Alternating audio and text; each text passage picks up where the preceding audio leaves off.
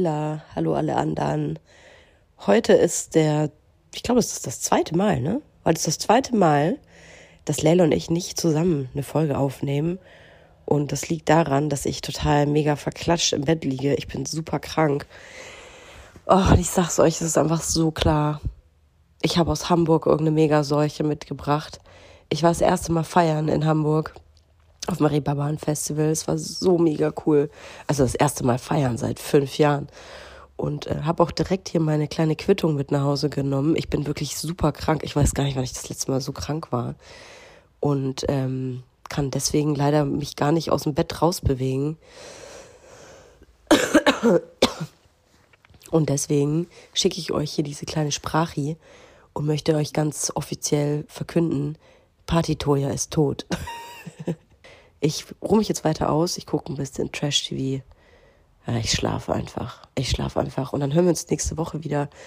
Ich wünsche euch eine schöne Folge. Ich wünsche euch eine schöne Woche und eine schöne Leila. Tschüss. Da Toya heute ausfällt, wollte ich die Gelegenheit nutzen, ein Thema zu besprechen heute, das mir schon sehr lange auf dem Herzen liegt und das wir auch schon immer mal behandeln wollten. Aber es ist auch ein Thema, was nicht gerade angenehm ist für mich und deswegen haben wir es immer wieder aufgeschoben. Genau. Das heißt, es gibt jetzt erstmal eine kleine Triggerwarnung hier an dieser Stelle. Es geht heute auch um Gewalt. Ähm, es geht auch um sexualisierte Gewalt und um Hilfe für Menschen mit Gewalterfahrungen. Ich habe einen Text geschrieben, weil ich finde es super schwierig, alleine hier zu sprechen und ähm, wollte mir vorher Gedanken machen, was ich sagen möchte. Und um gleich so eine unangenehme Werbeunterbrechung zu vermeiden, kommt jetzt eine Werbung und dann geht's los mit dem Text. Jetzt kommt Werbung. Kommen wir zu unserer heutigen Werbepartnerin. Das ist Tamara. Tamaris begleitet uns tatsächlich ja jetzt schon seit einiger Zeit. Nicht nur Laufsteg erprobt, sondern auch bei mir zu Hause in Hackelburg. Ich habe tatsächlich ein ultra bequem, also ich bin jetzt halt eher von einer bequemen Sparte, musst du wissen, Leila. Ich habe mir Sandalen bestellt. Du läufst wie auf Wolken. Ich weiß nicht, was Tamaris macht. Ich weiß nicht, wie die diese Sohlen hinbekommen. Das ist wie so ein Memory Foam Effekt. Das ist unglaublich. Es ist alles bequem. Es fühlt sich alles an wie auf Hausschuhe laufen. Selbst die High Heels, die ich damals in äh, Hamburg aufnannte. Die ich ja jetzt auch Die, die du mir nachgekauft hast, ja. obwohl es ja mein Schuh ist. Ähm, selbst da kannst du super bequem laufen, was ich krass finde, weil ich finde alle High Heels unbequem, aber Gut, vielleicht ist das auch Zauberei. Ich weiß es nicht. Vielleicht ist es Zauberei, vielleicht ist Tamaras aber auch einfach eine Brand, die äh, Frauen in jedem Alter eine treue Lebensbegleiterin sein möchte. So schön, weil die Schuhe von Tamaras wirklich sowohl in den Alltag passen, euch auf eurem Spielplatzbesuch begleiten, aber auch Schuhe sind für die ganz besonderen Tage. Ich mhm. habe auch letztens bei einer Influencerin gesehen, dass sie auf ihrer Hochzeit Tamaris High Heels anhatte. Und es ja, war keine Kooperation, Leute. Die hat sie sich wirklich ausgesucht. Weil die bequem sind, weil ja, die geil voll. aussehen Du kannst den ganzen sind. Tag darauf rumlaufen, tanzen, alles. Ne? Und äh, es gibt ja auch nicht nur super schicke Schuhe bei Tamaris, die bequem sind, sondern auch geile Sneakers. Ich bin ja so jemand, ich ziehe immer gerne weiße Sneakers an. Mhm. Ich habe inzwischen sogar so verschiedene Sneakers für verschiedene Situationen, weil ich gerne auch auf Veranstaltungen Sneakers anziehe. Dann will ich aber die ja, sauberen anziehen. Ja, mach ich auch. Deswegen habe ich jetzt Baustellen-Sneakers und ich habe Ausgeh-Sneakers. Und es gibt bei Tamaris einfach so ein schönes Paar Sneakers und der heißt einfach Sneakerweiß. Ihr könnt das einfach schauen auf der Tamaris Webseite. Das ist so ein Prototyp von einem Sneaker, aber der hat halt so noch, noch so einen Twist, weil wenn ihr nicht ganz weiße Schuhe mögt, dann könnt ihr euch den in Flieder zum Beispiel kaufen, was ich voll die schöne Farbe finde. Und dann hat er einfach so fliederne Stellen. Wie nennt man das? Das sieht gut aus. Ein, Flie ein Fliederfleck. Wenn ihr euch jetzt sagt, Mensch, den Fliederfleck von Leila, den möchte ich auch an den Füßen haben, den bekommt ihr bei Tamaris, aber nicht nur das. Es gibt ganze Styles. Ihr könnt euch quasi von Kopf bis Fuß in Tamaris reinschmeißen. Und natürlich gibt es bei uns ein kleines Goodie, denn wir haben einen Code. Damit spart ihr ganze 15% auf tamaris.com. Der Code heißt Vibers15. Alles groß geschrieben. Vibers15. Hey, ich sag euch, diese schwarzen Lackpumps mit dem Riemchen, die braucht wirklich jeder braucht die, sogar Leila. Der Code ist gültig, solange ihr diese Werbung hört. Und alle weiteren Bedingungen zum Einlösen des Codes sowie den Link findet ihr wie immer auch in unseren Shownotes. Werbung Ende. Männer mögen keine Frauen, die Opfer sind. Das habe ich immer wieder gemerkt. Ein Mann hat immer wieder mit Bewunderung über seine Ex gesprochen, die er im Stich gelassen hat, mit Kindern. Und wie gut sie das alleine hinkriegt, ohne zu jammern. Sowieso hat sie die Kinder geboren, ohne mit der Wimper zu zucken. Und die Schwangerschaft, die hat man ihr gar nicht angemerkt. Ich finde Frau sein super anstrengend. Wenn mir Männer erklären, wie ich nachts am schnellsten zur U-Bahn komme, fühle ich mich nicht gesehen. Mich hat lange niemand mehr gefragt, ob es mir besser geht oder ob ich Hilfe brauche. Ich war mehrere Monate in Traumatherapie, habe zum Glück sehr schnell einen Platz gefunden. Ich musste erst wieder lernen, dass öffentliche Räume keine Gefahrenzone sind. Das hat viel Zeit und Kraft gekostet. Es war nicht das erste Mal, dass ich die Verbindung zwischen einem Ort und schlimmen Geschehnissen löschen musste. Zweimal war ich in der Mädchenzuflucht als junge Frau, auch wegen akuter Gewalt, aber in erster Linie, um Hilfe zu bekommen, etwas an meiner Lebenssituation zu ändern. Das zweite Mal habe ich es darauf angelegt, bin mit Schuhen durch die Wohnung gelaufen, während meine Freundin draußen schon die Nummer der Polizei angegeben hatte selbst schuld, dass ich fast erwürgt worden wäre, weil der Weg einfacher war, als wieder zum Jugendamt zu gehen und als hysterische und rebellische Teenagerin behandelt zu werden. Zu Hause war lange Zeit kein sicherer Ort für mich. Und auch heute fühle ich die Gefahr, wenn ich mit der Person Zeit verbringe, die mich damals nicht beschützen konnte. Oder wollte.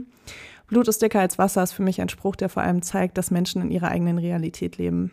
Mit 17 wohne ich im betreuten Wohnen, um ein sicheres Zuhause zu haben. Als ich abends einen Film mit meinem Mitbewohner schaue, schlafe ich ein und wache mit seiner Hand in meiner Hose auf. Ich gehe in mein Zimmer und schiebe einen Schrank vor meine Tür. Der Heimleiter kümmert sich persönlich um das Problem, indem er mir erklärt, dass von einem Jungen in dem Alter nichts anderes zu erwarten wäre und es falsche Signale sendet, wenn ich einwillige, den Film in seinem Bett zu schauen. By the way, das einzige Möbelstück in seinem Zimmer. Als ich 20 bin, tickt ein Freund aus und bricht meiner Freundin vor meinen Augen das Jochbein. Als ich ihn zur Rede stelle, fühlt er sich von mir verraten, bedroht und terrorisiert mich lange Zeit. Er kündigt mehr als einmal an, mich umzubringen und ich ziehe für ein paar Monate in eine andere Stadt. Eine Freundin will mich unterstützen, indem sie mir einen Job in einem Club besorgt. Der Chef ist ein Freund von ihr und ich darf auf seiner Couch schlafen. Als ich während des Clubbetriebs auf Toilette bin und gerade meinen Tampon wechsle, rastet mein Chef aus, schreit und tritt fast die Türe ein. Ich laufe weg und lasse meine Sachen von einem Freund abholen.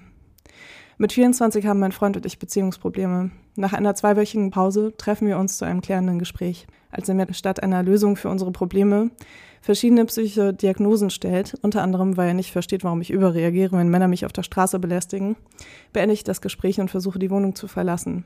Er packt mich so stark am Arm, dass ich blaue Flecken habe und lässt nur dank meines Hundes von mir ab, bevor er mir bis zu meinem Auto hinterher rennt, in das ich mich einsperre. Mit 29 versuche ich drei Männer abzuwimmeln, als ich abends mit einer Freundin unterwegs bin. Einer der drei Männer wird sauer, beschimpft und bespuckt mich. Als ich geschockt aufspringe, schlägt er mir ins Gesicht. Als er vor der Polizei wegläuft und ich seine Freunde filme, schlägt sein Freund mir so hart ins Gesicht, dass ich eine sichtbare Verletzung habe. Bis hierhin war ich immer die starke Frau, die schon klarkommt, der gewalttätige Männer nichts anhaben können, die die Kraftsport macht und boxt und an der Tür arbeitet, die, die sich nicht einschüchtern lässt und für andere einsteht und laut ist. Am nächsten Tag kommt ein Freund zu Besuch. Easy peasy. Wir gehen an den See und wollen Boot fahren. Hinter uns rennt plötzlich eine Gruppe junger Männer los und ich zucke zusammen.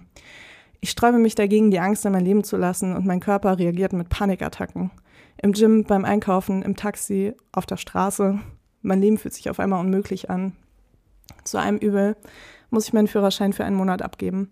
Bus und Bahn sind schon immer meine Erzfeinde. Auf dem Silbertablett in die Enge getrieben, umgeben von Menschen, die wegschauen, sind mir einige der unangenehmsten Situationen in Öffis passiert. Jetzt kommt Werbung. Kommen wir zu unserem heutigen Werbepartner und zwar Clark. Eine App und alles da drin. Ja, nicht ganz alles, aber alle Versicherungen auf jeden oh, Fall. Oh ja. Äh, ich muss ja sagen, äh, ich habe mir ein E-Bike bestellt. Ich werde jetzt E-Bike fahren. Du bist ja verrückt. Ja. Und äh, dabei sind einige Versicherungsthemen für mich aufgekommen. Und zwar zum einen natürlich eine Diebstahlversicherung, mhm. was geil ist, weil dann klar wusste ich, dass das schon abgedeckt ist in einer anderen Versicherung, die ich habe. Äh, dann brauchte ich also keine neue. Welches Thema aber noch irgendwie so ein bisschen aufgeploppt ist in meinem Hirn, war was ist eigentlich mit der Berufsunfähigkeitsversicherung? Weil ich wohne in Berlin, ich fahre Fahrrad in Berlin und ich weiß als Autofahrerin schon, wie oft ich gesehen habe, dass äh, Fahrradfahrer übersehen wurden im Straßenverkehr. Mhm. Was passiert, wenn mir irgendwas passiert mit äh, meiner Firma oder Ich übernehme das nicht, Leila. Das, das muss Clark regeln. Ich übernehme Gut, das, das nicht. Das wäre jetzt meine erste Option gewesen. Die zweite Option ist natürlich eine Berufsunfähigkeitsversicherung. Und bei Clark ist es wirklich geil. Du hast alles im Blick. Du äh, siehst sofort, wo du versichert bist, wo du dich vielleicht noch ein bisschen besser versichern kannst kannst, wo du vielleicht dich auch noch ein bisschen günstiger versichern kannst. Und Clark funktioniert wirklich da wie so, wie so ein Makler. Das Tolle ist, man hat ja oft Fragen. Also ich zumindest, weil Versicherung, das ist für mich eine Welt. Ich will mich da auch nicht, ehrlich gesagt nicht so viel mit beschäftigen. Ich will, dass andere sich damit beschäftigen. Und genau das macht Clark. Und zwar mit Experten und Expertinnen, die sich persönlich um einen kümmern. Egal ob es Telefon, Videocall, Chat oder Mail, man kann die wirklich alles fragen und die helfen einem auch. Der große Vorteil ist, Clark gehört zu keiner Versicherungsgesellschaft. Das bedeutet, Clark berät dich immer unabhängig, also in deinem Interesse. Das ist mir persönlich sehr wichtig. Und wenn man jetzt denkt, ja, das hat ja bestimmt seinen Preis, das muss ja super teuer sein. Nein, die Clark-App und alle Leistungen sind kostenlos. Und wir haben sogar noch ein Extra für unsere Hörer und Hörerinnen. Wenn ihr jetzt das auch mal ausprobieren wollt und euch die App runterladet, dann könnt ihr den Gutscheincode MILF44, alles groß geschrieben und 44 als Zahl, eingeben und dann zwei bestehende Versicherungen hochladen. Dann gibt es von Clark on top einen 30 Euro Shopping-Gutschein für Brands wie Zalando, Douglas oder Ikea dazu. Also, probiert die Clark-App einfach mal aus, runterladen und ab geht's. Teilnahmebedingungen und alle weiteren Infos findet ihr wie immer in den Shownotes. Werbung Ende. Ich stehe mit meinem Kind an der Tramhaltestelle, als ein mittelalter Mann neben uns von der Bank aufsteht. Mein Kind ergreift die Chance, setzt sich hin, als der Mann feststellt, dass er für die falsche Bahn aufgestanden ist. Ich sage meinem Kind, dass es den Platz wieder freimachen soll. Der Mann fasst meinem Kind an den Kopf und schiebt es weg. Ich sage ihm, er soll mein Kind nicht anfassen, woraufhin er mich anbrüllt, was ich für eine Scheißmutter sei. Nach einer verbalen Auseinandersetzung baut er sich vor mir auf und singt laut ein Kinderlied, das er so umdichtet, dass es an mich und meine unqualifizierte Mutterschaft gerichtet ist. Ich kämpfe mit dem Gefühl der Ohnmacht, das den Anfang meiner nächsten Panikattacke signalisiert. Dann passiert das Unerwartete. Eine ältere Frau greift ein. Sie schimpft den Mann, dass er mich in Ruhe lassen soll. Mir sagt sie, dass er wohl krank sei und ich ihm nicht zuhören soll. Drei jüngere Frauen, die neben uns stehen, stellen sich zwischen uns und bilden eine Art Schutzmauer, indem sie mein Kind und mich in einer Art Halbkreis nehmen. Sie sind eine Supermutter, sie haben alles richtig gemacht, er darf das Kind nicht anfassen. Sie reden mir gut zu und lächeln mich an. Ich versuche alles, was ich je gelernt habe, anzuwenden und schaffe es bis ins Atelier, wo ich meinem Kind eine Serie anmache und erstmal im Nebenraum zusammenbreche. Es dauert einige Monate, bis die Traumatherapie Wirkung zeigt. Aber allein das Gefühl zu haben, sich nicht damit abzufinden, nicht mehr alleine auf die Straße gehen zu können, etwas dafür zu tun, dass es irgendwann besser wird, das hat mir viel gegeben. Über ein Jahr später ist es nicht vergessen. Die erwähnten Geschichten und auch die vielen unerwähnten begleiten mich jeden Tag. Aber die Angst ist nicht mehr so überwältigend. Ich fühle mich nicht mehr wie eine Maus, die über eine frisch gemähte Waldwiese rennt. Ich habe viele heilende Gespräche führen dürfen. In der Mädchenzuflucht, das ist wie ein Frauenhaus für junge Frauen, in Jugendhilfeeinrichtungen, in der Traumaambulanz, in meinem Umfeld und auch mit Menschen, denen ähnliches passiert ist. Vielleicht hatte ich Glück, aber da draußen gibt es sie, die heilenden Frauen, die wie ein großes Pflaster auf den Wunden der Gewalt kleben, die ihre eigene mentale Gesundheit aufs Spiel setzen, um Betroffenen durch die dunkelsten Tage zu helfen und ihnen eine Perspektive auf ein normales Leben ermöglichen. Es ist wahnsinnig schwierig in der Öffentlichkeit darüber zu sprechen, wie angreifbar man ist. Es wäre besser, ich würde sagen, dass mir das alles absolut nichts ausmacht, dass ich nicht regelmäßig ein paar Kilo abnehme, weil meine Angst mich so auf Trab hält, wenn Männer aus der Gegenwart oder aus meiner Vergangenheit bedrohlich wirken und ihre Macht missbrauchen. Wie wenig es eigentlich für Täter braucht, um mein Leben nicht mehr lebenswert zu machen. Das alles macht mich wahnsinnig angreifbar. Ich hatte super lange Angst, über genau das alles zu sprechen weil es ist fast wie eine Anleitung, um mein Leben zu ruinieren. Aber ich hatte es eben auch ganz oft, dass ich mich gefragt habe, warum muss ich in meinem Leben so viel Gewalt erleben? Und wie gesagt, das sind noch nicht mal alle Geschichten, die ich bisher erlebt habe. Und ich habe ganz oft den Fehler bei mir gesucht und dachte, okay, ich bin zu provokant, mein Aussehen ist zu provokant, das ist irgendwie meine Figur, mein Gesicht, meine Wurzeln, alles Mögliche. Und ähm, ich glaube, man hat vor allem das Gefühl, wenn man nicht darüber spricht und nicht hört, wie vielen anderen Menschen da draußen es so geht. Ich habe super viele Nachrichten bekommen von Hörerinnen, ähm, die mir von ihren Erfahrungen erzählt haben. Und es soll heute gar nicht nur um die Gewalterfahrung gehen, sondern es soll vor allem darum gehen, dass es Hilfe gibt und dass man äh, Hilfe einfordern kann und dass Hilfe auch hilft. Weil ich weiß noch, wie sich das für mich angefühlt hat. Ähm, letztes Jahr, nachdem äh, dieser Abend war, ich dachte wirklich, okay, das ist der Rest meines Lebens. Ab jetzt kann ich nicht mehr alleine rausgehen. Ab jetzt werde ich nie wieder abends Spaß haben, wenn ich unterwegs bin. Und ab jetzt werde ich nie wieder denken, dass ich mal kurz mich mit einer Freundin irgendwo hinsetzen kann und draußen einfach ein Gespräch führen kann. Und das hat sich so real angefühlt und als ob das wirklich jetzt einfach so ist. Und wie gesagt, es hat länger gedauert, bis meine Traumatherapie, die ich damals gemacht habe, äh, angeschlagen hat. Aber es hat mir wahnsinnig geholfen, irgendwas tun zu können in dieser Zeit, wo man das Gefühl hat, man kann gar nichts dagegen tun. Und deswegen ähm, kommt jetzt ein Gespräch mit Miriam von den Landgrazien. Und die Landgrazien sind eine Beratungsstelle bei Gewalt für Frauen und Kinder. Und das Ziel der Landgrazien ist, dass alle Frauen und Kids unabhängig von ihrer Nationalität und ihrer Religion, ihrem sozialen Status ohne Angst und Schuldgefühle in einer gewaltfreien Gesellschaft leben können. Und äh, dafür setzen sie sich ein. Ähm, ich habe mich sehr gefreut, dass Miriam sich gemeldet hat. Sie war auch schon bei unserer Live-Show in Hamburg zu Gast und deswegen durfte ich sie schon mal kurz kennenlernen. Ich finde das eine wahnsinnig wichtige Arbeit, weil einer der Hauptgründe, warum man sich nicht traut, über Gewalterfahrungen auch zu sprechen und ebenso auch den Heilungsprozess extrem verlangsamt, ist äh, die Scham, die damit kommt, die Schuldgefühle, äh, dass man immer denkt, okay, aber man hat ja irgendwie eine Mitschuld und es ist so schwer, ähm, das so abzuschütteln und eben nicht mehr sich zu fragen, ob das nicht vielleicht auch an einem selbst liegt dass man sowas erfahren musste. Weil es gibt ja anscheinend auch Leute da draußen, die das nicht erfahren müssen. Und warum wird man dann so ausgewählt dazu.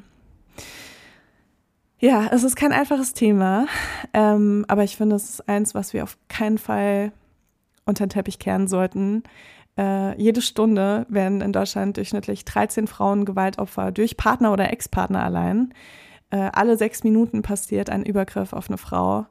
Die Dunkelziffer ist natürlich höher, das sind nur die Sachen, die zur Anzeige kommen. Es äh, ist so, dass fast jeden dritten Tag eine äh, Frau durch ihren Partner oder Ex-Partner stirbt, also dass ein Femizid stattfindet.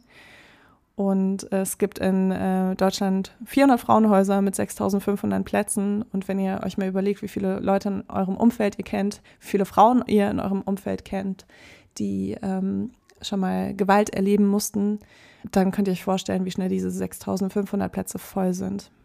Es gibt übrigens nur neun äh, Häuser für Männer, also Männerhäuser für Männer mit Gewalterfahrung und Männer mit ihren Kindern mit Gewalterfahrung. Ähm, das ist auf jeden Fall auch noch so ein Thema, worüber man sprechen könnte. Denn äh, Gewalt passiert nicht nur Frauen, aber die Statistik ist schon sehr überwältigend. Und äh, es ist tatsächlich auch wirklich ein strukturelles Problem. Es hat viel mit äh, Macht zu tun, mit äh, Frauenhass, mit Frauenobjektifizierung. Und gerade wenn es um Beziehungen geht, dass der Auslöser eben ganz oft ist, dass ähm, Männer Frauen objektifizieren und denken, dass sie sie besitzen. Und wenn diese dann äh, den Anschein erwecken, dass dies nicht so ist, dass es dann äh, zur Eskalation kommt. Das klingt jetzt schon, schon wieder so wie Täter-Opfer-Umkehr. Aber ich hoffe, ihr versteht, was ich damit meine. Es ist wirklich, also nach wie vor, es ist einfach ein gesellschaftliches Problem, was man eben auch nicht vergessen darf. Und auch wenn ihr jetzt irgendwie zuhört und euch auch in der Täterrolle eher wiederfindet, es gibt äh, einige Angebote für Täterhilfe und äh, Täterarbeit auch, weil nicht also man muss kein Täter sein, man kann daran arbeiten, dass man das nicht ist und oder Täterin. Und genau, ich verlinke euch natürlich alles in den Show Notes. Danke, dass ihr zuhört. Mir fällt das heute ganz besonders schwer, aber ich glaube, es ist ein sehr wichtiges Thema und gerade ich mit meinem Leben und mit meinen Erfahrungen, die ich ja hier auch schon öfter geteilt habe, also im Endeffekt mein Text, den ich vorgelesen habe, das war ja auch nichts Neues. Irgendwo habe ich schon mal alle diese Geschichten erwähnt, mehr oder weniger. Und ähm, ja, kommen wir zum Gespräch mit Miriam. So, mit mir sitzt jetzt hier virtuell Miriam von den Landgrazien. Und Miriam, vielleicht magst du dich einmal vorstellen. Ich habe schon gespoilert, dass du auch bei Hamburg bei der Live-Show dabei warst und äh, dass ich mich sehr über deine Anwesenheit heute hier im Podcast freue. Aber kannst ja nochmal zusammenfassen, vielleicht, wie du auch zu den Landgrazien gekommen bist. Ja, erstmal hi, danke, dass ich hier sein darf und mitmachen darf. Ähm, ja, ich bin äh, staatlich anerkannte Sozialarbeiterin also ich bin quasi, das ist mein Beruf, nicht nur Hobby, äh, was ich mache. Und die Landgrazien habe ich tatsächlich vor zwei Jahren mit noch zwei Mitfrauen ähm, selbst gegründet. Äh, das Besondere an den Landgrazien ist tatsächlich, dass wir unseren Schwerpunkt haben für Frauen und Kinder, die von Gewalt betroffen sind und in den ländlichen Räumen wohnen. Äh, wir haben nämlich ein Beratungsmobil, das von außen getarnt ist wie ein Camper, also wie so ein Handwerkerauto. Wow. Und hinten ist ein Büro reingebaut. Das heißt, wir können uns mit den Frauen überall treffen, wo sie sich eh gerade aufhalten, weil viele werden ja auch einfach digital überwacht. Und so sind wir überall und nirgends. Und äh, wir machen nebenbei äh, noch ganz viel Gewaltpräventionsarbeit, aber auf den Social-Media-Kanälen, um möglichst viele, vor allen Dingen auch junge Frauen, ähm, gut und einfach zu erreichen. Wow, okay. Also eigentlich können unsere Hörerinnen jetzt schon eine Sache machen, indem sie einfach einen Beitrag von euch teilen und irgendjemand in deren Followerliste das sieht und dann Richtig. vielleicht bald Besuch von einem Camper bekommt. Genau, und richtig. Unterstützung. Genau, okay, das krass. ist auch so die größte Unterstützung, die wir bekommen können. Das sind halt einfach Likes, Abos. Ähm, und ja, wenn ihr das einfach teilt, was wir sagen, weil äh, wir wissen ja auch, jede Frau kennt eigentlich eine andere Frau, die entweder im Moment gerade von Gewalt betroffen ist oder es mal war und äh, der es vielleicht mal gut tun würde, jemanden zum Sprechen zu haben. Ja, Wahnsinn. Äh, boah, ich habe so viele Fragen direkt auf, von Anfang an, aber ähm, ein paar hebe ich mir jetzt noch für später auf, auf jeden Fall. Okay. Ähm, ich wollte vor allem heute mit jemandem sprechen, äh, mit einer Person, die in der Opferhilfe tätig ist, weil ich muss sagen, dass ich in meinem Leben immer wieder an dem Punkt war, wo ich Ge Gewalterfahrungen machen musste. Mhm. Ähm, aber immer gesagt habe, ja, aber es gibt ja andere, die noch schlimmere Gewalterfahrungen erleben müssen. Und mich das ganz oft gehemmt hat, mir Hilfe zu holen und ich das ganz oft auch so runtergeredet habe, so von wegen, komm, ne, unterschlucken, weitermachen, so nach dem Motto. Ähm, auch, darüber habe ich ja eben auch gerade kurz gesprochen, auch da, äh, aus dem Grund, weil ähm, man ja schon auch so mitbekommt, dass Opfer ähm, sehr unbeliebt sind. Und also Menschen, die sich so ähm, verhalten, also darüber sprechen, was ihnen Schlimmes widerfahren ist und so und sich darüber beschweren, dass das irgendwie passieren konnte, dass das äh, Leute sind auch oft, die gerade ähm, im Bekanntenkreis oder so dann eher mal so ein bisschen so, oh wow, ja, okay, wir wissen, dass dir das vor drei Jahren passiert ist, irgendwann ist auch mal gut, ähm, dass die halt eher so ein bisschen abgewertet werden und dass es eher bewundert wird, wenn Leute ganz schlimme Erfahrungen machen und danach einfach weitermachen, als ob nichts wäre. Und das alles hat irgendwie ganz oft bei mir dazu geführt, glaube ich, ob ich das will oder nicht, dass ich ähm, gar keine Hilfe angenommen habe, bis letztes Jahr tatsächlich. Also mhm. in manchen Situationen schon, äh, aber jetzt so, ja, so im Großen und Ganzen. Ja, also ich finde es ganz interessant. Du sprichst gerade so unterschiedliche Sachen an. Ähm, und zwar einmal, das hören wir ganz, ganz oft, dass Frauen ähm, sich in erster Linie dafür entschuldigen, dass sie sich bei uns melden. Und äh, es ist so paradox eigentlich, weil diese Person hat was Schlimmes erlebt und braucht sich ja nicht bei uns dafür entschuldigen, dass wir unseren Job machen. Ne? Also ja, aber ich, ich kann es verstehen. Ne? Ähm, aber ja, schlimmer geht immer, ne? Wo will man da den Maßstab setzen? Also jede Gewalterfahrung wird ja auch individuell erlebt und jede Person erlebt jede Gewalterfahrung ganz individuell, ne? Und auch die, wie man das empfindet und wie es einem danach geht. Und äh, wenn es einem schlecht geht, ähm, hat jede Person Anspruch darauf, auch Beratungen in Anspruch zu nehmen. Ne? Also das ist und ähm, es gibt auch keine schlimmen Gewalterfahrung und weniger schlimme Gewalterfahrung. Eine Gewalterfahrung ist eine Gewalterfahrung und ähm, alle fünf Gewaltformen, die es ja so wissenschaftlich gibt, ähm, sind auch können auch gleich schlimm sein. Ne? So, Kannst du die einmal aufzählen? Weil die kenne ich gar nicht tatsächlich. Ja, es, fünf Formen. ja, es gibt die ähm, psychische Gewalt, also viele sagen auch so die seelische Gewalt. Dann gibt es natürlich die physische Gewaltform. Das ist halt Würgen, Treten, ähm, alles, was körperlich ist. Dann gibt es aber auch die soziale Gewalt. Das heißt, dass es passiert ganz oft in Partnerschaften, dass äh, Frauen gar nicht mehr Kontakt haben dürfen zu Freunden. Also die leben vollkommen isoliert, auch zur Familie nicht mehr. Ähm, dann gibt es die ökonomische Gewalt. Das heißt, Frau hat keinen Zugriff auf die finanziellen Mittel. Ihr wird, wenn sie arbeiten geht, ihr Gehalt weggenommen oder ihr wird verboten, arbeiten zu gehen. Mhm. Ähm, und natürlich gibt es dann auch noch die sexualisierte Gewalt. Und ganz oft ist es so, dass alle fünf Gewaltformen irgendwie so ineinander greifen und auch oft parallel und gleichzeitig auftreten. Ähm, und ja, aber alle fünf Gewaltformen gibt es nun mal. Und die Folgen von diesem Erleben können halt eben auch gleich schlimm sein. So, und deswegen ermutige ich immer nur jede Frau, ähm, sich so früh wie möglich zu melden, weil dann könnte man eventuell auch noch schlimmere oder eine Gewalt, weitere Gewaltform, die noch dazukommt, vielleicht auch verhindern im besten Fall. Also so früher, desto besser. Ähm, tatsächlich. Ähm, aber was mir auch noch aufgefallen ist, was ich ganz gerne mal sagen möchte, du hast so oft das Wort Opfer äh, benutzt. Und ich finde diese Perspektive ein bisschen problematisch, weil ich sehe die Frauen tatsächlich anders. Ähm, ich sehe die Frauen, die Gewalt erlebt haben, tatsächlich als Überlebende und als starke, mutige Frauen und gar nicht als Opfer. Sie waren in dem Moment, wo es passiert ist, ein Opfer. Aber danach und spätestens, wenn sie sich Hilfe suchen, dann verlassen sie diesen Opferstatus. Dann sind sie keine Opfer mehr, weil dann haben sie selber wieder die Macht über sich selber und über das, was sie tun und sagen, hey, stopp mal, so mit mir nicht. Ja, das ist tatsächlich auch was, äh, was mir schon gesagt wurde, dass ich eher auch von Betroffenen sprechen soll. Das habe ich jetzt auch schon wieder vergessen. Tut mir leid dafür. Ich bin da tatsächlich, ich bin, glaube ich, bei anderen Menschen immer ein bisschen sensibler als bei mir selbst.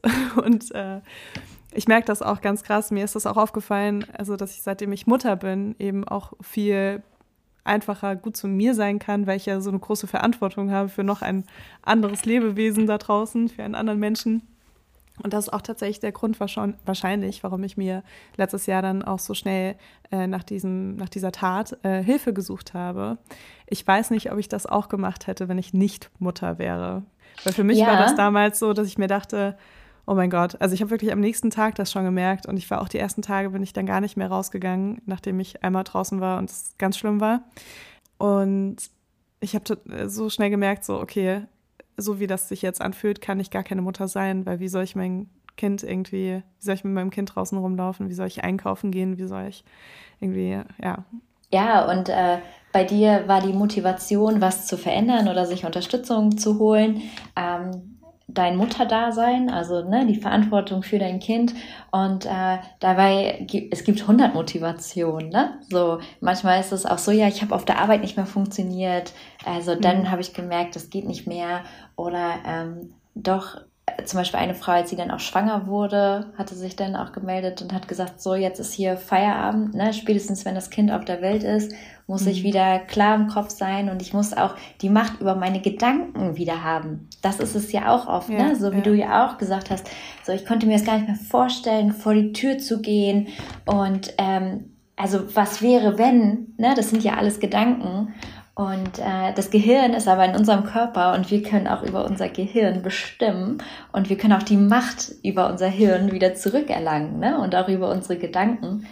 Und äh, ja, das ist halt eben auch so ein ähm, Gedanke oder so ein Leitgedanke von den Landgrazien. Ne? Also so die Macht über sich selber und über das eigene Leben und über die eigenen Gedanken wieder zurückzugewinnen. Wie lange bist du schon in dem Job? Darf ich das fragen?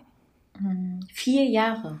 Vier Jahre. Okay. Ich habe tatsächlich vorher was ganz anderes gemacht. Ich habe nämlich vorher International Business und Sprachen studiert oh, wow. und war eine Zeit lang tatsächlich im Büro und dann habe mhm. ich gesagt, so, ne, nix da. Jetzt kommt Werbung. Kommen wir zu unserem heutigen Werbepartner und ach, den kennt ihr natürlich. Jetzt Obacht, jetzt kommt der Hunger. Es ist HelloFresh. Mm, oh mein Gott, HelloFresh. Was hat HelloFresh mir schon äh, für geile Gerichte auf den Tisch äh, beschert? Äh, ich find's richtig geil. Du kriegst so eine Kochbox nach Hause mit Rezepten, die du wahrscheinlich noch nie selbst gekocht hast, mhm. mit genau der richtigen Anzahl und Portion von Zutaten. Also da geht auch nichts weg danach und kannst wirklich so tun, als ob du so ein richtiges, äh, so, ja, als ob du so alles kannst in der Küche. Und das war für mich ein krasses Upgrade in meinem Leben. Ich hoffe für euch auch. Frag mich mal, seit ich auf dem Dorf lebe, habe ich das Gefühl, ist meine, äh, meine Küche sehr einseitig geworden. Weswegen HelloFresh ein Upgrade par excellence ist. Ich muss gar nicht mehr ins Restaurant gehen. Das Restaurant heißt jetzt Restaurant Toya, Hackelburg. Und dort koche ich zum Beispiel Miso-Butterspaghetti mit Portobello-Pilz. Boah, Portobello-Pilze. Ganz mm. ehrlich, man sieht die im Laden und die sehen einfach nicht geil aus, muss ich ehrlich sagen. Ne? Würde ich nie kaufen. Aber ich habe in einem Restaurant schon mal einen Portobello-Pilz gegessen. Der hat geschmeckt wie das geilste Steak, was ich je gegessen oh. habe. Mhm. Und ich habe mich immer gefragt, wie man das macht. Und das ist sowas, wofür ich HelloFresh einfach liebe, weil du findest es dann raus und das ist ja auch ein Wissen, was bleibt. Richtig, man lernt kochen, kann man wirklich so sagen. Und übrigens gibt's im April limitierte Taste of Asia Gerichte. Da gibt's eine kulinarische Reise durch Japan, Korea oder Malaysia. Und das finde ich einfach geil, denn ich wäre nie auf die Idee gekommen, sowas einfach selber zu kochen. Weil ich immer denken würde, das kann ich eh nicht, ist zu kompliziert, dauert zu lang. Aber mit HelloFresh kocht man in nur 30 Minuten Gerichte, mit, nicht nur mit frischen Zutaten, sondern auch mit Gewürzen, die man vielleicht im normalen Leben gar nicht kennengelernt hätte. Und wenn man richtig viel Lust auf Abwechslung hat, kann man sich jede Woche eine Auswahl zusammenstellen aus über 30 Rezepten. Oder ihr macht so wie ich und lasst euch einfach überraschen, was da so vorbeikommt. Es gibt äh, sehr viele verschiedene Ernährungsformen, die man dort auswählen kann. Und wenn ihr jetzt mal rein probieren wollt, reinschnabulieren wollt, dann haben wir auch einen Code für euch mit HF Vibers. Alles groß geschrieben. HF Vibers spart ihr in Deutschland bis zu 120 Euro, in Österreich bis zu 130 Euro und in der Schweiz bis zu 140 Franken. Den kostenlosen Versand für die erste Box, den gibt's auch noch oben drauf und der Code ist für neue, aber auch für ehemalige Kunden und Kundinnen gültig. Also, los geht's, schnabulieren, jetzt freischalten. Alle Infos und die Links zum Einlösen des Codes findet ihr natürlich in den Show Notes. Werbung Ende. Genau. Okay, und dann, und dann hast du ein bisschen den Sinn des Lebens gesucht und ja. hast diesen Job gefunden. Okay, krass, ja. Das ist wahrscheinlich die Geschichte von sehr vielen Sozialarbeiterinnen und Arbeitern, ne? Ja. Krass. Also ihr äh, beschäftigt euch bei den Landgrazien vor allem äh, mit partnerschaftlicher Gewalt. Das haben wir schon so ein bisschen raushören können. Ähm, da habe ich auch noch so ein paar Fragen zu. Und zwar kennen wir, glaube ich, auch ähm, jeder und jede irgendjemanden, der in einer zumindest ungesunden Beziehung schon mal war oder drin steckt. Ähm, egal, ob da jetzt wirklich ähm, nachweislich Gewalt stattfindet oder nicht, sage ich mal. Und ich glaube, wir kennen das auch alle, dass diese Leute, die in den Beziehungen stecken, äh, öfter mal die Motivation haben, diese Beziehung zu verlassen und dann wieder zurückgehen. Das stelle ich ja. mir bei deinem Job so wahnsinnig schwer vor. Weil als Freundin von so jemandem ist es ja auch schon sehr belastend und du fühlst dich sehr hilflos und du weißt nicht, was du tun kannst, um deine Freundin oder deinen Freund noch zu unterstützen. Ähm, wie geht ihr mit sowas um, wenn Leute immer wieder zurück zu gewaltvollen Partnern oder Partnerinnen gehen? Mhm. Ähm, also erstmal einmal, du hast nebenbei in so einem Nebensatz gesagt, das ist ja als Freundin immer so frustriert, wenn man, oder man fühlt sich hilflos, weil man gar nicht so weiß, was man sagen soll. Ein kleiner Tipp, immer gemeinsam mit der Freundin sonst bei den Landgrazien anrufen.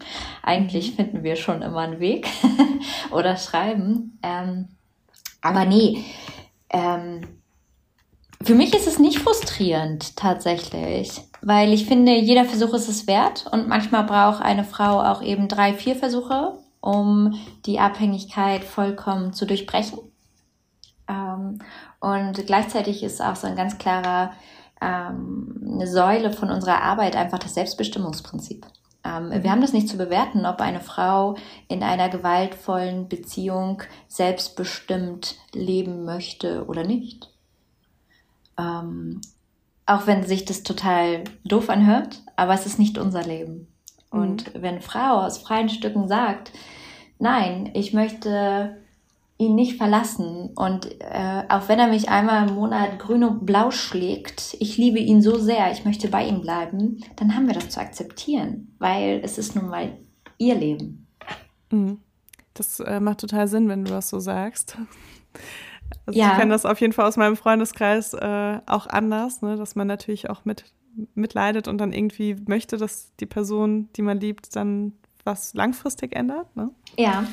Ähm, wie ist das denn, wenn man das übersetzt auf, äh, auf so Freundschaftssituationen? Ist es dann eher sowas, okay, supporten, sobald eine Person es schafft, die Beziehung zu verlassen und äh, dann gut zureden, sobald die Person sich wieder entscheidet, zurückzugehen? Oder Na, ich finde. Gibt es da also, irgendwas, was man, was man, irgend so einen kleinen Lifehack, den du uns hier mitgeben kannst? Ja, tatsächlich, wenn man sich das selber zutraut, dass man selber sagt, hey, ähm, ich bin für dich da, ähm, ich höre dir auch zu. Vielleicht ertrage ich das ganze Leid nicht, dann müssen wir eventuell nochmal die Landgrazien anrufen. Da kann man das Leid ganz gut ähm, lassen. Ähm, und man kann auch sagen, dass man sich das wünscht, dass sie in einer gewaltfreien Beziehung lebt, aber dass man ihre Entscheidung akzeptiert. Und sobald man das ausgesprochen hat, das habe ich schon ganz oft beobachtet, verändert sich auf einmal die Beziehung und die Vertrauensebene. Und dann öffnen sich die Freundinnen mehr, weil sie mhm. sich eben nicht verurteilt fühlen. Es geht ja ganz viel bei Partnerschaftsgewalt um Scham, um Verurteilung, um Rechtfertigung bis hin zu Kontaktabbruch. Ne? Weil man sich ja auch selber schämt, dass man es vielleicht nicht schafft oder verurteilt fühlt, wa fühlt, warum man diesen Lebensstil so gewählt hat, wie man ihn gewählt hat. Und äh, ja, einfach zu sagen, ich bin trotzdem da. Und ich bin erst recht da, wenn du das alles nicht mehr willst. Ich wollte heute auch äh, jemanden aus der Opferhilfe einladen, um auch so ein bisschen so ein paar Schritte durchzugehen, weil ich habe wirklich, bis ich 29 war, außer was ähm, häusliche Gewalt angeht, äh, absolut keine Ahnung gehabt, wie so Abläufe sind. Ich wusste gar nicht, dass es so ein Opferentschädigungsgesetz gibt. Ähm, bis ich mir letztes Jahr Hilfe geholt habe und das dann darüber abgerechnet wurde irgendwie auf einmal. Ja, cool. Ähm, und deswegen wollte ich heute auch so jemanden da haben, der das nochmal ein bisschen genauer erklärt, was es eigentlich für Möglichkeiten gibt, wenn man von Gewalt betroffen ist. Also jetzt nicht nur partnerschaftliche Gewalt, sondern eben auch zum Beispiel so wie das, was ich erzählt habe, ähm, von der Begegnung irgendwie mit fremden Leuten auf der Straße oder ähnliches. Wie äh, findet man am schnellsten Hilfe? Ich weiß noch, ähm, mir hat eine Person vor einem Jahr empfohlen, den Weißen Ring anzurufen. Mhm. Und für mich war das so, aber der Weiße Ring, der ist doch für Opfer von Sexualstraftaten. Den kann man doch nicht anrufen, die sind doch beschäftigt, anderen Leuten zu helfen. Auch totaler Fehlglaube, ja, wie ich ja, dann genau. rausgefunden habe. Und mir hat tatsächlich der Weiße Ring dann ähm, sofort geholfen und ich habe sehr schnell einen Platz in der Traumaambulanz gefunden. Super. Ähm, aber genau, vielleicht magst du das noch mal ein bisschen für uns ein bisschen professioneller zusammenfassen, was ja. so die ersten Schritte wären, wenn man ja, von Gewalt also, betroffen ist. Genau, es, es hängt immer so ein bisschen davon ab, ähm, was man möchte. Also, ne, ist es vielleicht erstmal so, ich, oh, ich weiß gar nicht, was ich irgendwie machen soll. Ich will das nur mal jemandem erzählen. Dann kann man immer auch bei Frauenberatungsstellen anrufen oder auch bei der Seelsorge. Also, die machen das eigentlich auch ganz cool. Ähm, und wenn man das vielleicht ein, zwei Mal gemacht hat und man merkt, es geht einem immer noch nicht besser, ähm, also rein gesundheitlich und psychisch, dass man vielleicht Panikattacken bekommt, dass man ähm, depressiv verstimmt ist. Ähm, manche bekommen auch zum Beispiel ganz doll Magen-Darm-Infekt, also körperliche einfach Erscheinungen. Gibt es immer die Möglichkeit, äh, sich einen Notfalltermin über die Uniklinik, über die Psychiatrie zu holen. Ganz viele haben da nämlich eine ambulante Sprechstunde und auch eine Notfallstunde mhm. wo man erstmal hingehen kann und zu sagen kann, hey, das und das ist mir passiert und ich komme körperlich und psychisch gar nicht darauf klar. Und ähm, die können einen sonst auch weitervermitteln. Also es gibt auch wirklich eine Notaufnahme für sowas. Okay, interessant. Das wusste ich zum Beispiel auch noch nicht. Genau. Ein weißer Ring. Ähm, mancherorts sind die aktiver und manchenorts weniger aktiv. Also das kann man gar nicht so pauschal sagen. Aber natürlich kann man da auch anrufen. Ne? Die können einen ähm, nochmal für einen Anwalt zum Beispiel Anwaltsgutscheine ausstellen oder auch Gutscheine für Psychotherapie, ähm, wenn man das selber nicht äh, leisten kann oder die Kasse sich querstellt. Da gibt es auch noch unterschiedliche Möglichkeiten. Aber der erste Schritt ist tatsächlich, ähm, sprecht mit jemandem darüber. Und wenn ihr wirklich nicht reden mögt, was ja auch okay ist, manchmal ist es ja total schwer, das so über die Lippen zu bekommen, was einem passiert ist. Es gibt auch genug Online-Angebote, wo man hinschreiben kann. Mhm. Na, Hast also, du da ein Beispiel? Also uns kann man zum Beispiel immer über Instagram direkt schreiben. Das äh, Hilfetelefon Frauen äh, kann man auch äh, im Chat schreiben. Ähm, selbst der Weiße Ring hat ein Online-Angebot, wo man auch digital schreiben kann. Ähm, und dann ist es eher so ein bisschen antasten, wie kann man das am besten, was folgt als nächstes. Ne? Ähm, äh, wir hatten aber tatsächlich auch schon mal eine Frau, da hat das weder in der Uni geklappt, noch wollte sie mit irgendjemand anders. Und die ist tatsächlich zu ihrer Hausärztin gefahren. Mhm. Und hat das ihrer Hausärztin erzählt. Und dann hat die Hausärztin gesagt, ja, ganz ehrlich, ich schreibe dich jetzt erstmal krank. So kannst du doch nicht zur Arbeit. Und es hat so viel Druck von ihren Schultern genommen, weil sie wusste, dass sie morgen nicht unbedingt funktionieren muss. Also, dass sie einfach Zeit hat. Also Zeit, zu heilen in dem Moment. Natürlich eine Freundin mhm. hat oder ein Freund, die solche Leiterfahrungen ertragen können und auch noch adäquat reagieren können, ähm, dann ist natürlich auch klasse. Mhm. Aber das weiß man ja vorher meistens nicht.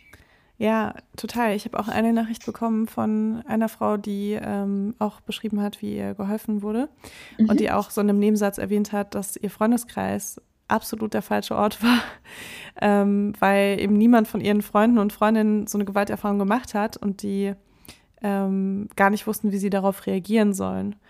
Und ähm, das kenne ich tatsächlich auch so von so ein paar Situationen. Ja. Es gibt Leute, mit denen ich über gewisse Sachen auch nicht so rede. Gar nicht, weil ich denke, die sind unempathisch oder so, sondern einfach, es gibt Menschen, die leben ein Leben, was so weit weg von so Gewalterfahrung ist, was ja mega ja. geil ist, ähm, dass sie eben gar nichts damit anfangen können. Und ja, und das ist schwer ja auch, für die ist, sich da rein zu versetzen. Ja, und das ist ja auch eine Form von Hilflosigkeit, ne?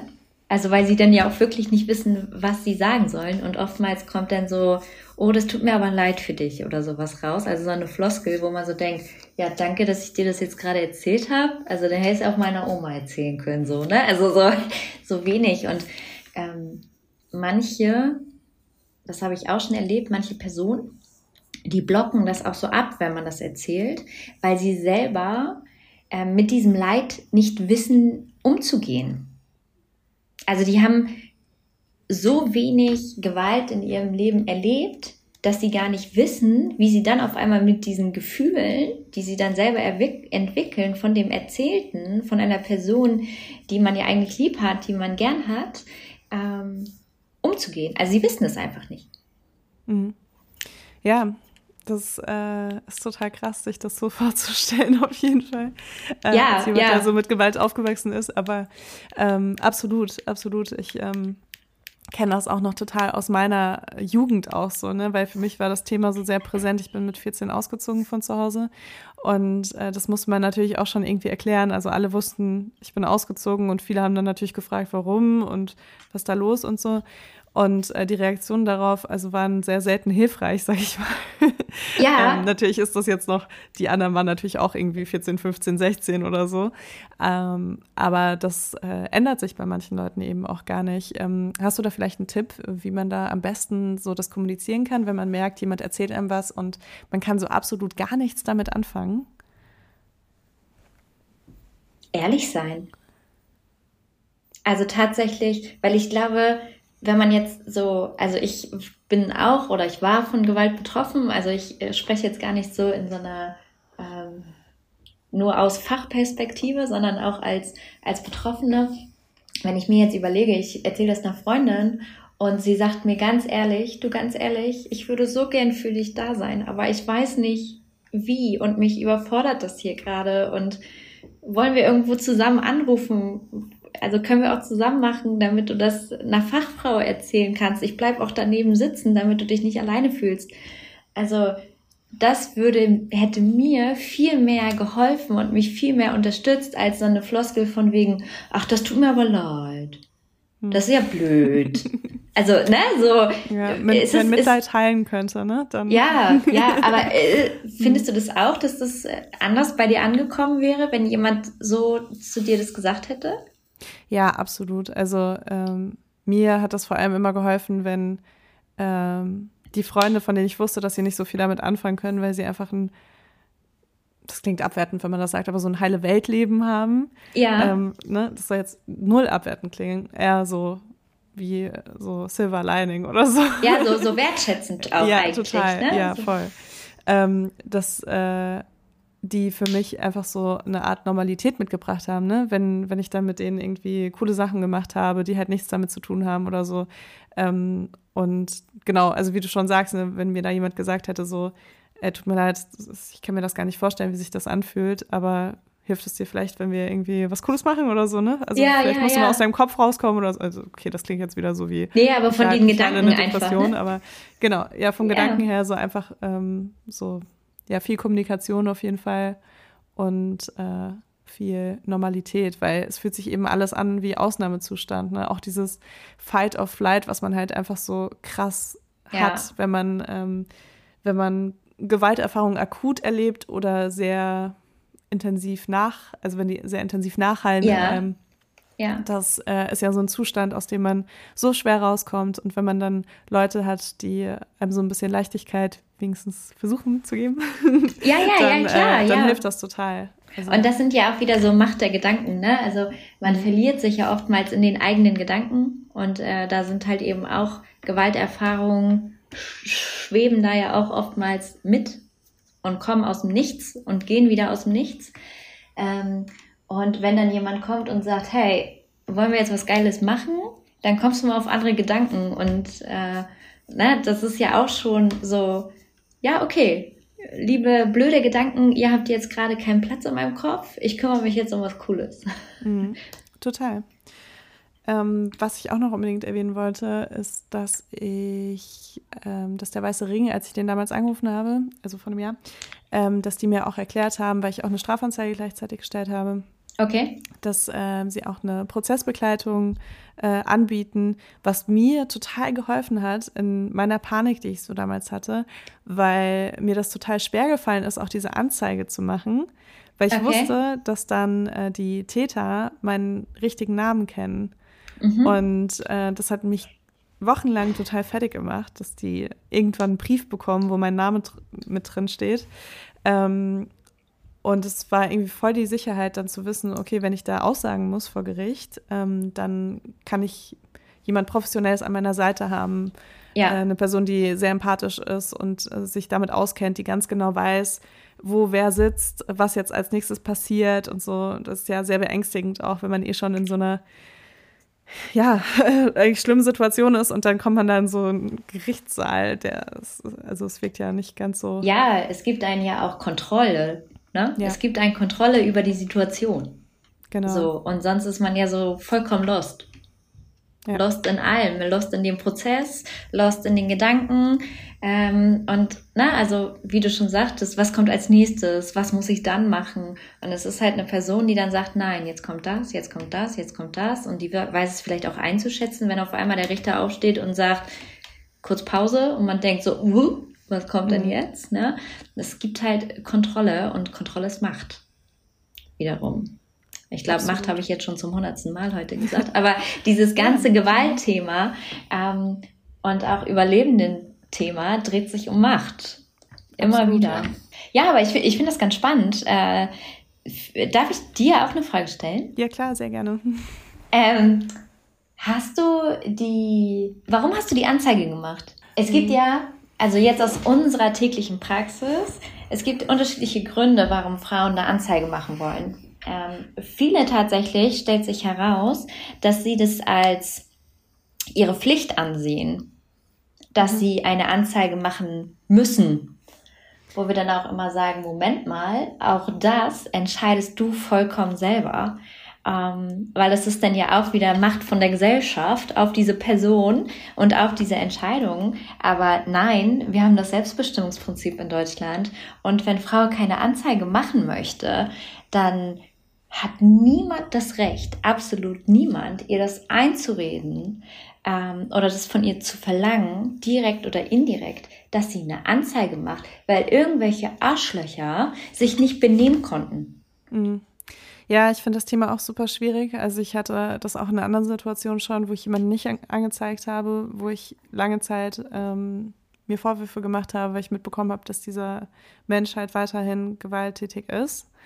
Ähm, und man ja immer dieses so, ne, dieses Narrativ ja. kennt, so, okay, ja. wenn du ihn nicht anzeigst, dann macht er das auch mit anderen oder so. Und das ist natürlich ähm, eine Last, die man sehr ungern trägt. Ähm, ich glaube, in dem Fall letztes Jahr hatte ich vor allem, habe ich vor allem die Leute angezeigt, weil äh, ich Rache wollte oder so eine Art Gerechtigkeit. Ja. Ähm, ich habe auch sofort die Polizei gerufen, tatsächlich, als der erste von den Tätern äh, mich angegangen ist.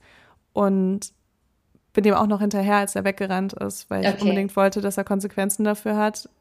Und äh, genau, deswegen, die Polizei kam dann auch und hat auch zwei tatsächlich äh, dann äh, wo die Personalien aufnehmen können. Ne? Also, okay, ja. Ähm, und genau, deswegen, das war mir sehr wichtig, dass das irgendwie passiert und dass ich die Polizei rufe, weil ich glaube, früher hätte ich die Polizei nicht gerufen. Und ich glaube, früher hätte ich noch versucht, das irgendwie für mich so, so zu klären. Auf irgendeine Art und Weise, so dass ich damit am Ende des Tages so nach Hause gehen kann und das Gefühl habe, dass ich nicht den kürzeren gezogen habe. Weil, wie du schon sagst, ne, es geht bei Gewaltsachen ganz oft um Macht und für mich ist es super schwierig, ähm, wenn ich so eine Situation erlebe, wo ich merke, jemand übt Macht auf mich aus und ich akzeptiere das einfach und gehe der Situation aus dem Weg oder gehe einem Konflikt ja. aus dem Weg ja. und, und dann dieses Gefühl zu haben, boah, das hast du jetzt mit dir machen lassen oder so, ne? Das ist ja. für mich was, was ganz schwer zu ertragen ist.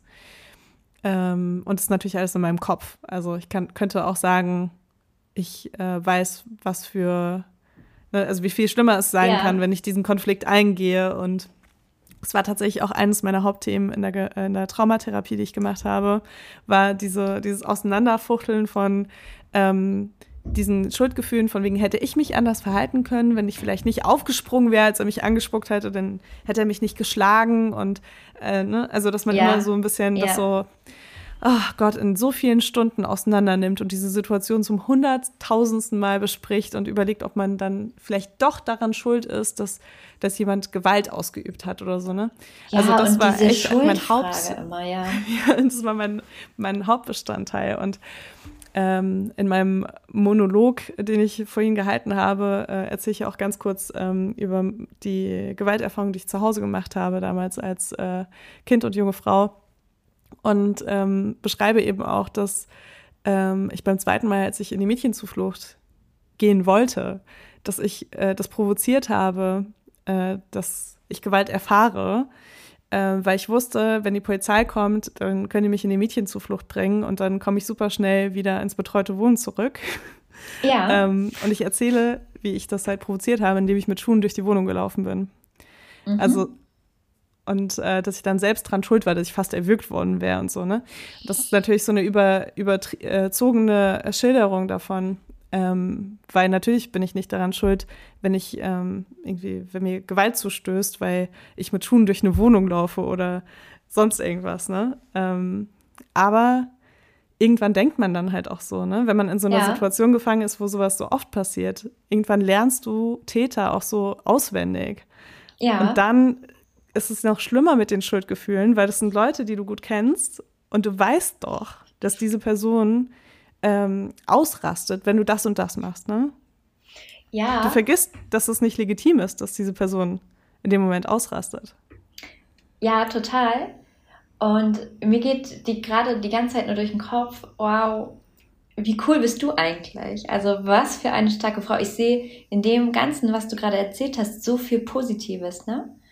als Kind wusstest du, was du machen musstest, um aus dieser Situation rauszukommen. Das ist reiner Überlebenskampf, strategisch. Schon da hast du äh, deine Macht genutzt. Du wusstest, wie es funktioniert und wie du dem entkommen kannst. Und es ist einfach nur Chapeau, dass du das gemacht hast, dass du das hinbekommen hast. Es ist, war total mutig von dir, während du bespuckt wurdest, zu sagen, mit mir nicht. Ich lasse dir gar nicht erst, ich gebe dir meine Macht nicht über mich selber. Und klar, vielleicht hast du es auch mit provoziert, dass er oder dass die dich geschlagen haben. Aber einfach in dem Sinne, in dem du deine Macht und dich selber für voll genommen hast und beschützt hast Und selbst dann, als es denn hm, aufgehört hat, hast du nicht die Macht den anderen gegeben und hast aufgegeben, sondern selbst dann hattest du noch die Fähigkeit, die Polizei zu rufen und darauf zu bestehen, dass die Personalien aufgenommen werden. Ich meine, Leila, weißt du, wie kraftvoll, wie mutig, wie strategisch das alles ist? Hat dir das irgendjemand mal schon zu dir gesagt? Nee, und wenn äh, meine Augen jetzt nass sind, dann liegt das daran, dass ich extrem müde bin und nein, aber äh, krass, danke, dass du mir das sagst. Also tatsächlich, es tut sehr gut, das mal zu hören. Ähm, hätte ich mir die monatelange Traumatherapie sparen können und einfach dich mal anrufen können. nein, aber also das ist halt Meine so, Traumatherapie war sehr gut. Ja, ja. nee, das ist halt einfach so wow. Und das, ich finde, das ist immer so schade, dass es ganz viele nicht sehen, was sie da alles gemacht haben und was, wie sie überlebt haben und wie sie nicht aufgegeben haben oder vielleicht auch Sachen strategisch sich überlegt haben, wie sie dem entkommen können.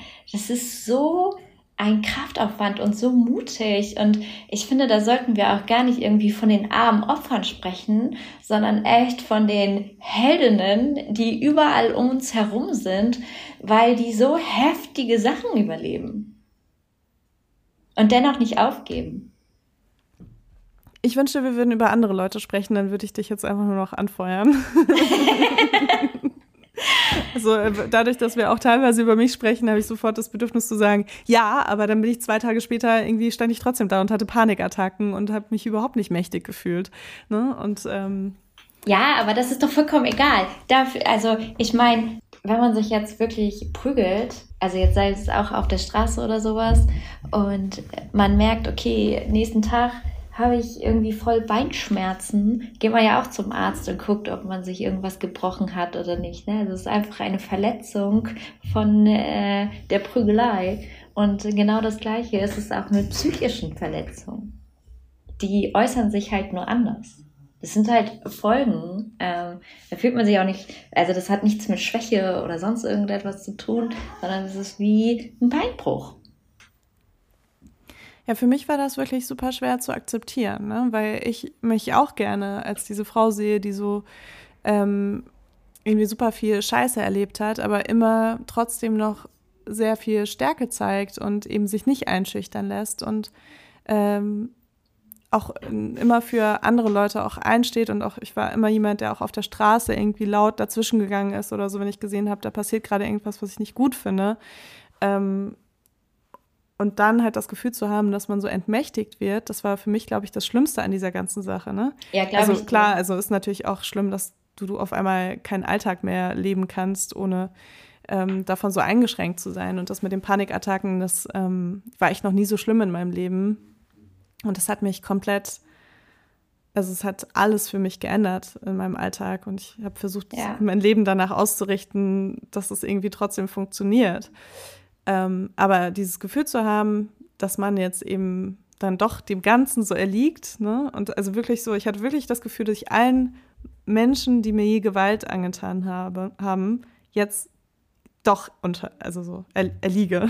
Ja, so, dass sie es ne? geschafft haben, ne? Ja, so. sie haben es geschafft. Ähm, Ja. Vielleicht nicht direkt und vielleicht auch nicht alleine, aber so insgesamt haben sie es jetzt einfach geschafft. Ich habe einfach Angst, draußen zu sein. Ich denke, jeden Moment passiert irgendwas. Ich habe das vorhin in meinem Monolog beschrieben, wie so eine äh, Maus, die über so eine frisch gemähte Wiese im Wald läuft und die einfach weiß, okay, ne, so- sobald Ja. sie nur auf dieser Wiese ist, kann irgendwas passieren.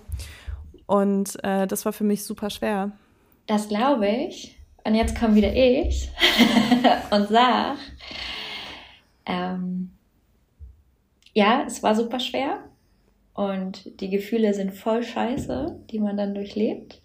Aber wenn man jetzt die Perspektive wieder so ein bisschen dreht und verändert, dann äh, weiß ich tatsächlich zu sagen, dass sie es nicht geschafft haben. Sie haben es definitiv nicht geschafft, weil die größte Stärke, die man im Leben braucht, ist, wenn man bereit ist, Hilfe anzunehmen und Unterstützung anzunehmen. Das ist, hat nichts mit Schwäche zu tun. Dafür braucht man so viel Kraft und so viel Mut. Und das hast du getan. Und damit hast du allen so einen richtigen Arschtritt verpasst. und hast gesagt, so selbst jetzt, ihr hattet mich fast, ihr hattet mich vielleicht für ein paar Tage oder für ein paar Momente, aber jetzt nicht mehr, jetzt ist Schluss. Und äh, du wusstest deine Lösung. Es kommt ja auch immer auf die Lösung drauf an, ne? So, denn die Lösung ist halt, ja, ich habe mir Unterstützung geholt. Du hast eine Traumatherapie gemacht, du hast beim Weißen Ring angerufen, eine andere ruft bei den Landgrazien an, eine andere ruft, äh, geht in die Notfallaufnahme, in die Uniklinik. Ähm, aber sobald sie was tun, ist es wie so ein Arschtritt für alle Täter, um zu sagen, ganz ehrlich, vielen Dank für den Versuch, aber nicht mit mir. Machst du eigentlich auch Telefondienst bei den Landgrazien? Ja, natürlich. Sehr gut. Ja, okay. Also ihr müsst auf jeden Fall bei den Landgrazien anrufen, wenn ihr irgendwas habt. Ähm, darf man bei euch nur wegen partnerschaftlicher Gewalt anrufen? Nein, oder? also wegen jeder Gewaltform. Mhm. Ähm, wo wir keine Spezial, äh, Spezialisten drin sind, ist, wenn man sexualisierte Gewalt in der Kindheit erlebt hat. Trotzdem kann man sich bei uns melden und wir versuchen dann gemeinsam, wenn gewünscht, die passende Stelle zu finden, wo man halt anrufen kann. Manchmal traut man sich ja auch nicht, ähm, da alleine anzurufen oder man ist überfordert mit den ganzen Angeboten. Ähm, dann gucken wir halt, weil wir ja auch welche kennen aus unserem Netzwerk, wer passen könnte und vermitteln halt einfach. Schön. Also seid ihr da auch gut vernetzt mit anderen Doch, Stellen? denke ich schon. cool. Und ähm, in welcher Area macht ihr das mit dem Bus? wir machen das in Schleswig-Holstein. Schleswig-Holstein, okay. Genau. Äh, ja, wir sind tatsächlich äh, immer beim Überlegen, wie wir das machen mit dem Expandieren. Mhm. Aber ähm, wir finanzieren uns nur über Spenden und über ähm, Stiftungsgelder, Stiftungsgelder. Ähm, wir bekommen keine öffentlichen Gelder, also nichts vom Land, vom Bund oder irgendwas äh, mit der Begründung, äh, uns braucht man nicht. Mhm. Wir hätten genug Unterstützungsangebote. Ähm, da, wenn ich da einmal ganz kurz reingrätschen darf, weil ich habe ähm, vorhin schon erwähnt, es gibt in Deutschland äh, nur 400 Frauenhäuser mit 6.500 Plätzen. Genau, man sagt halt, dass in Deutschland ungefähr 16.000 Plätze fehlen um wow. allen mhm. gerecht zu werden. Ähm, das ist einfach eine Menge und man kann es auch gar nicht mehr anders sagen. Ne? Also in Deutschland ähm, einen Platz im Frauenhaus zu finden, hat einfach nur noch was mit Glück zu tun. Also man muss einfach Glück haben, dass gerade irgendwo ein Platz frei ist. Krass, oder das, man kann ja auch nicht, also es, es gibt glaube ich auch gar nicht so eine Liste, die man abtelefonieren kann, oder? Ich weiß. Nur, Doch, es gibt eine Seite, die nennt okay. sich frauenhaus-suche.de. Ähm, mhm. Da kann man eingeben, zum Beispiel, welches Bundesland man gerne hin möchte. Ähm, und die spuckt einen dann aus, wo noch Plätze frei sind. Vom Korrektiv hatten die letztes Jahr eine Auswertung gemacht und in Schleswig-Holstein waren im gesamten, vom gesamten letzten Jahr zehn Tage Plätze frei. Wow. Wow. Ja, also ne, ja. so und mhm. da muss man halt eben noch überlegen. In manchen Bundesländern kostet es Geld, in ein Frauenhaus zu gehen. Es ist nicht kostenlos. Es kostet eine oh. Tagespauschale oh. pro Person, wenn man also überlegt, du bist eine Frau plus zwei Kindern. Ähm, bei manchen kostet es 16 Euro am Tag. Wow. Das heißt, ne, du bist dann auch einfach mal bei 48 Euro am Tag was du für dich und deine Kinder zahlen darfst. Also verlässt du dann die Bude, hinterlässt alles zurück und musst wegen so einem Scheißkerl flüchten, ähm, weil er meint, äh, dich und die Kinder irgendwann umzubringen. Und dann verschuldest du dich auch noch.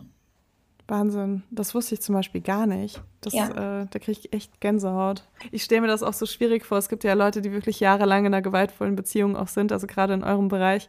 Ähm, und das ist ja so krass, energieziehend auch. Ja. Und ich kann, kann jede Person nachvollziehen, die einfach nichts mehr übrig hat am Ende.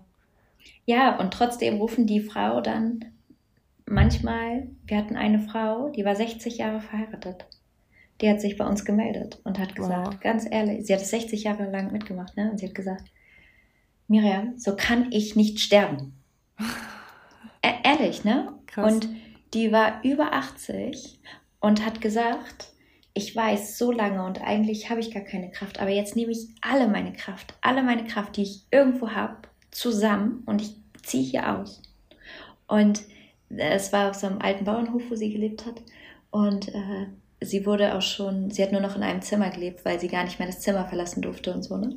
Oh wow. Und ähm, wir haben sie dann tatsächlich da rausgeholt und er stand da mit dem Krückstock und hat geschimpft, dass wir sie da jetzt rausholen mit ihren Sachen, ne? Und sie war so stolz. Ich finde, das ist auch schon Kraft, wenn es so schlimm ist, jeden Tag wieder aufzuwachen. Jeden Tag wieder zu sagen, ich überlebe den Tag. Das kostet, das ist auch schon Kraft. Jeder geht ja anders mit der Situation um. Jeder wehrt sich auch anders. Mhm. Ne? Und ähm, deswegen, du hast es auf deine Art getan.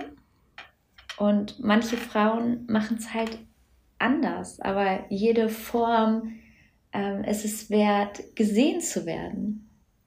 So, und wenn ich so höre, eine Frau lebte in einer Gewaltbeziehung seit 20 Jahren und dann ruft sie an und sagt ganz ehrlich, jetzt ist Feierabend und man denkt so, wow, wie schwer muss es ihr eigentlich fallen nach 20 Jahren.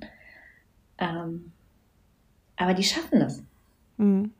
Wahnsinn. Ich stelle mir das dann auch wirklich so richtig äh, filmmäßig vor, dass ihr da kommt mit eurem Van, die Frauen einsammelt und dass die dann sich nochmal so umdrehen und so zwei Mittelfinger hochhalten.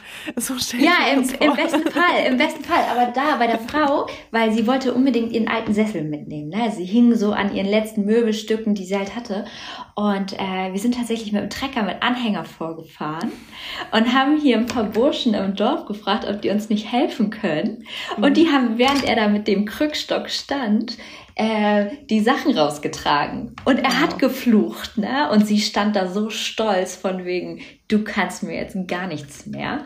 So, und er dann, sie lebt mit einer Freundin zusammen, da ist er halt auch schon gestorben. Und die machen jetzt halt einfach eine geile Frauen-WG.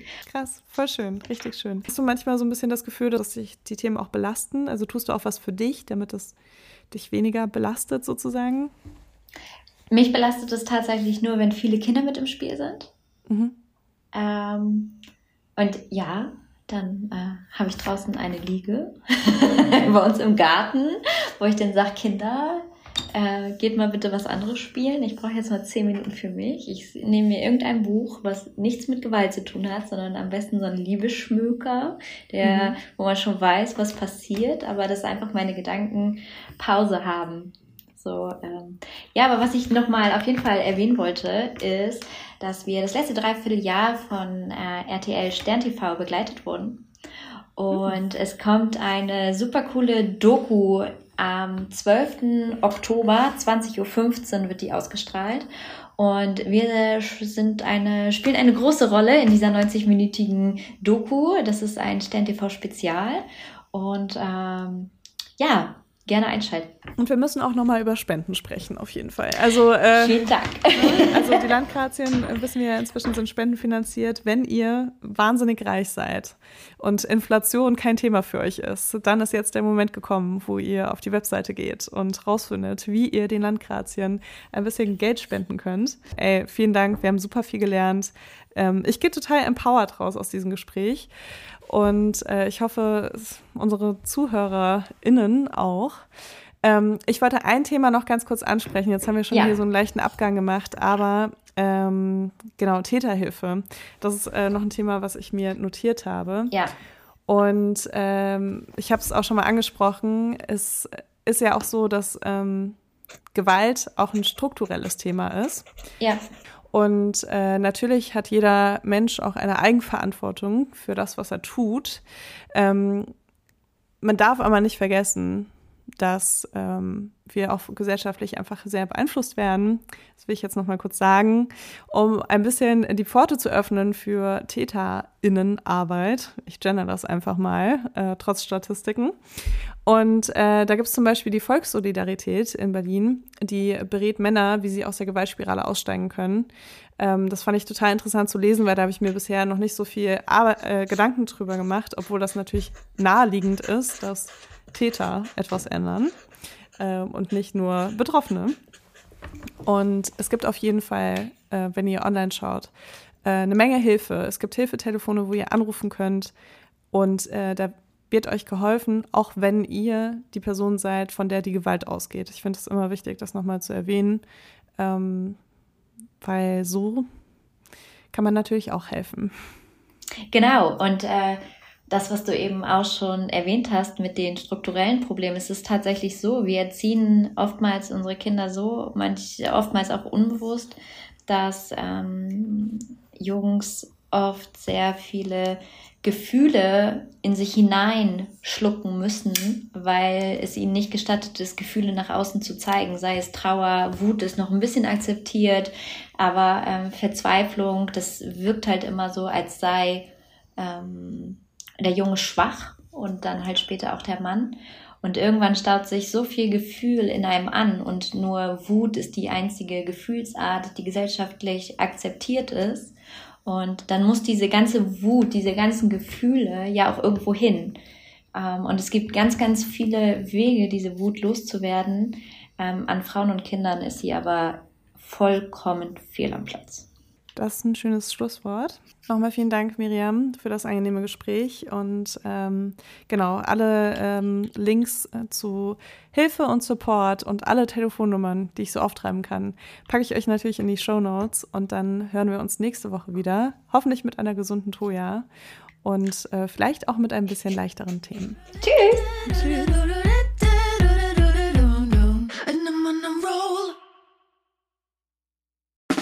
Der 7-One Audio Podcast-Tipp.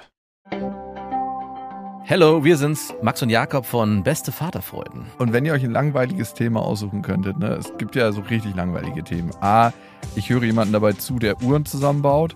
Ich höre jemanden dabei zu, wie er Karten spielt. Oder ich höre jemanden dabei zu, wie er über seine Kinder redet. Letzteres sind wir bei Beste Vaterfreuden, aber es gibt doch viel mehr zu entdecken. Und wir kriegen immer wieder die Nachricht, dass uns erstaunlich viele Leute hören, die gar keine Kinder haben. Warum müsst ihr selber rausfinden? In Beste Vaterfreuden. Jeden Dienstag überall, wo es Podcasts gibt.